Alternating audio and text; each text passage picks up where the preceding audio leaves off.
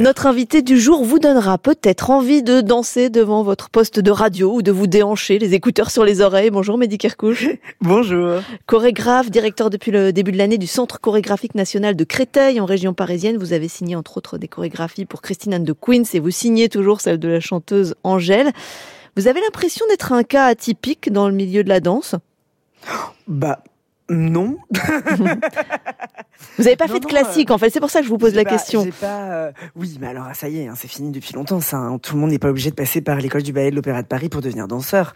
Euh, non, non, je suis pas du tout un profil atypique. Je suis un, je suis un profil qui, euh, qui en ce moment a le vent en poupe et c'est formidable. J'en profite pour faire des jolies choses et j'ai la chance d'avoir un public qui répond à ça et c'est cool. C'est quoi votre parcours, médical Couche? Ben moi j'ai commencé la danse tout petit parce que j'étais absolument euh, fan de tout ce qui euh, euh, j'arrivais même pas à l'expliquer en fait j'avais besoin de bouger j'avais besoin de danser dès qu'il y avait de la musique. Et petit à petit je commençais à copier-coller absolument tout ce qui se passait dans les clips que je voyais à la télé. Et quand j'étais gamin c'était bah, c'était Janet Jackson c'était Michael Jackson c'était c'était des stars qui dansaient et qui chantaient en même temps. Ça m'a toujours excité. Ensuite j'étais fan de comédie musicale. Donc je me suis un peu formée tout seul au début. Et à arriver parce que chez vous on écoutait de la musique mais on, on dansait pas en fait. Non Et c'est très drôle parce qu'aujourd'hui, bah, personne n'a le sens du rythme à la maison. Désolée maman si tu écoutes ça. Euh, mais vraiment, quand j'invite mes parents à venir voir des spectacles qui tapent pas du tout en rythme, j'ai la honte à chaque fois. Je les regarde en me disant mais comment j'ai pu dire danser Mais effectivement, euh, voilà, j'étais très curieux, j'étais passionné. Je me suis formée tout seul avant de rencontrer des super chorégraphes qui m'ont donné mes premières opportunités professionnelles. Et ça m'a amené aujourd'hui à faire des petites choses sympas.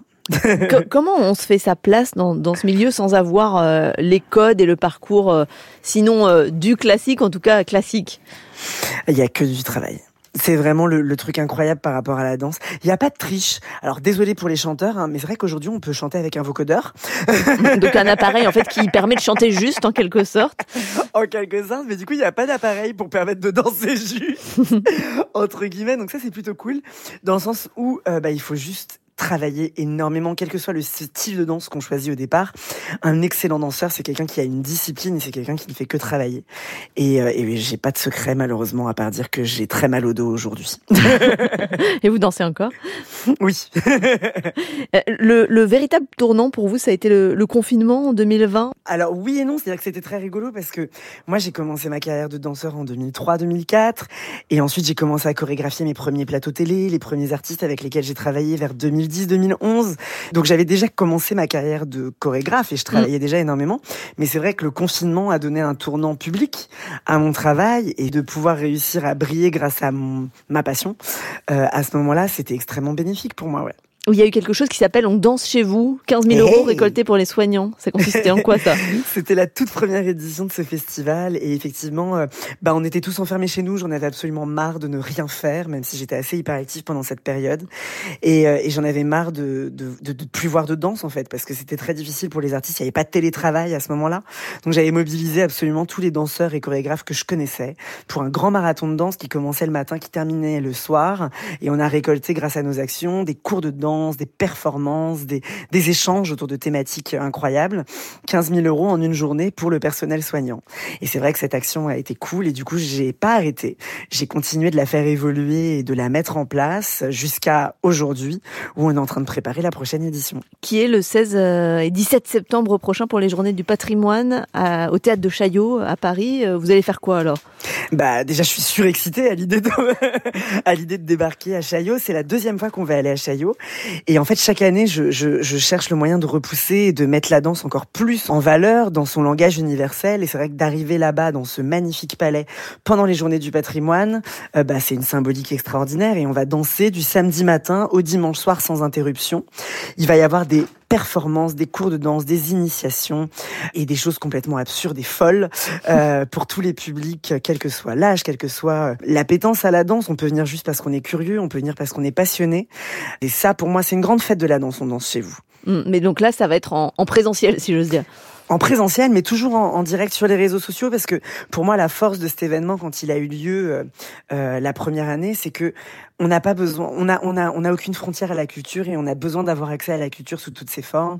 Et même si on est à Clermont-Ferrand, même si on est à Angers, on peut accéder à ce qui va se passer au Palais toute la journée parce qu'on est en direct toute la journée sur les réseaux sociaux. Bah alors justement, Medicare Couche, euh, c'est quoi le rôle du numérique? Parce que est-ce que finalement aussi, euh, c'est pas une façon de d'ubériser la danse entre guillemets? En tout cas, est-ce que les choses ne vont pas devenir gratuites et finalement les gens vont bah, rester chez eux, euh, regarder de la danse sur leur ordinateur bah, Là, pour le coup, j'ai de quoi m'appuyer sur des sur des exemples très concrets.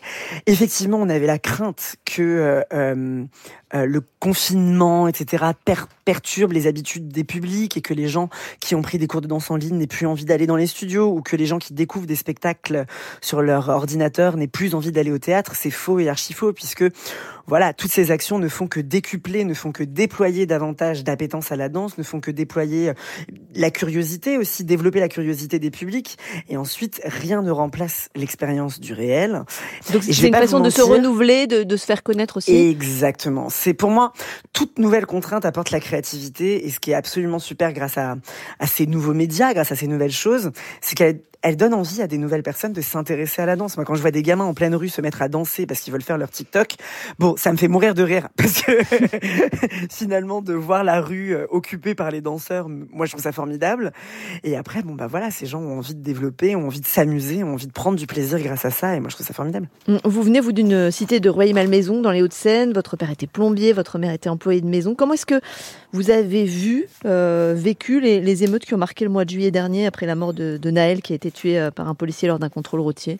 Douloureusement mais alors euh, je je alors je suis pas du tout euh, qui que ce soit pour m'exprimer enfin pour le coup je suis pas politique donc pour m'exprimer sur ce sujet-là est assez étrange. En revanche non j'étais j'étais surtout très touchée par les, les répercussions que je pouvais lire sur les réseaux sociaux et, et la violence des, des des discours et des, et des discussions euh, autour de cette action. Moi personnellement, je, je, suis juste un artiste et je regarde les choses et je ne peux être que très ému par rapport à ce qui s'est passé, euh, euh, voilà, lors de lors, lors de cela. Et après, bah voilà, moi je je j'ai pas grand chose à dire à part mmh. que je suis très touchée par l'ensemble des situations mmh. et voilà. Mehdi Kerkouche, un, un, enfant qui est en région parisienne ou, ou dans une grande dans une grande ville aujourd'hui, dans un milieu modeste, qui grandit en HLM, un peu comme vous, il a la possibilité de faire ce qui lui plaît ce qu'il fait rêver C'est difficile. Je vais pas vous mentir, c'est très difficile. C'est difficile parce qu'il y a l'emprise sociale, il y a ce qu'on nous empêche et ce qu'on nous met dans la tête aussi. Euh, il y a un moment, moi, j'ai décidé que je n'allais pas écouter euh, euh ce que les autres avaient envie que je fasse de bien pour eux, mais je n'avais envie d'écouter que ce que moi j'avais envie de faire de bien pour moi. Euh, il faut énormément de courage, énormément de force, euh, et puis les moyens aussi, se donner les moyens de ça. C'était vraiment, vraiment, vraiment pas simple. Je pense que c'était vrai déjà à l'époque où moi j'ai eu envie de le faire, et c'est d'autant plus vrai aujourd'hui. Justement, quel conseil vous pourriez donner à un médicaire couche qui aurait 12 ans, 14 ans, 16 ans aujourd'hui? Pour euh, pour devenir danseur bah pour, faire, réaliser, son rêve. Je pense que euh, c'est difficile, mais je lui dirais de absolument rien lâcher. Il y a que le travail qui paye. Et effectivement, il faut se donner les moyens de ses ambitions et, et donner envie d'accéder à ses rêves. Et un petit conseil à nos auditeurs qui ont envie de danser et qui n'osent pas ou ne savent pas comment s'y mettre? De venir à Chaillot les 16 et 17 septembre. Parce qu'ils pourront danser faire aussi. La fête avec nous, absolument. Mehdi Kerkouche, chorégraphe, directeur du Centre chorégraphique national de Créteil. Merci d'être venu sur France Inter.